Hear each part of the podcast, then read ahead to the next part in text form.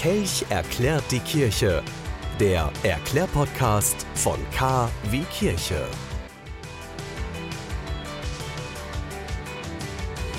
Wieso nochmal? Gehen wir nochmal zurück zu Folge 1.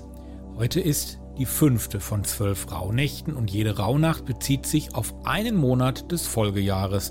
Und heute, wie gesagt, fünfte Rauhnacht, der fünfte Monat des Jahres ist der Monat Mai.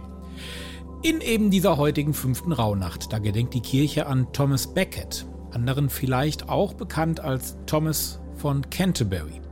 Becket war Lordkanzler Englands und von 1162 bis 1170 Erzbischof der Stadt Canterbury.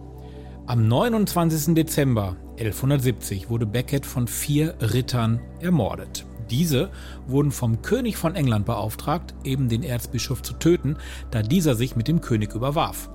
Becket setzte sich für die Kirche ein, wollte Vorrechte und Privilegien für eben seine Kirche haben, und das missfiel dem König. Becket starb durch abgeschlagenen Kopf auf dem Altar seiner Kathedrale in Canterbury, seitdem eine Pilgerstätte. Ja, und wie sieht es mit den Bräuchen am heutigen 29. Dezember aus? Eher mau eigentlich nichts los. Jetzt könnte man den Tag heute mal dazu nutzen, einfach mal zu entspannen, sich auszuruhen oder zu erholen. Man könnte aber auch an das Bayern denken, das tatsächlich in immer mehr Gemeinden wieder Anklang findet. In dem Wort Anklang, da kommt das Wort Klang ja schon vor. Unter Bayern versteht man das rhythmische, manuelle Anschlagen der Kirchenglocken. Das Wort kommt aus dem französischen Bélier und wird mit Bellen übersetzt.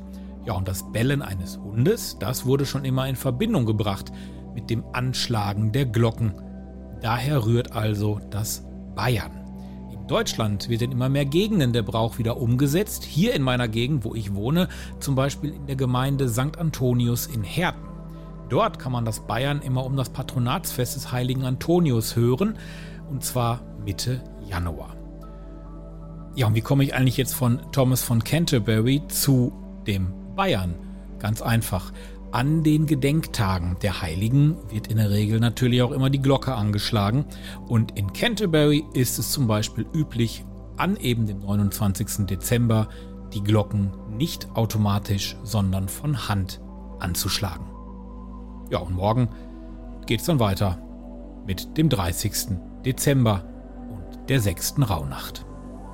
Der KW Kirche Podcast. Wöchentlich neu. Immer anders. Der KW Kirche Podcast. Jetzt abonnieren. Überall da, wo es Podcasts gibt.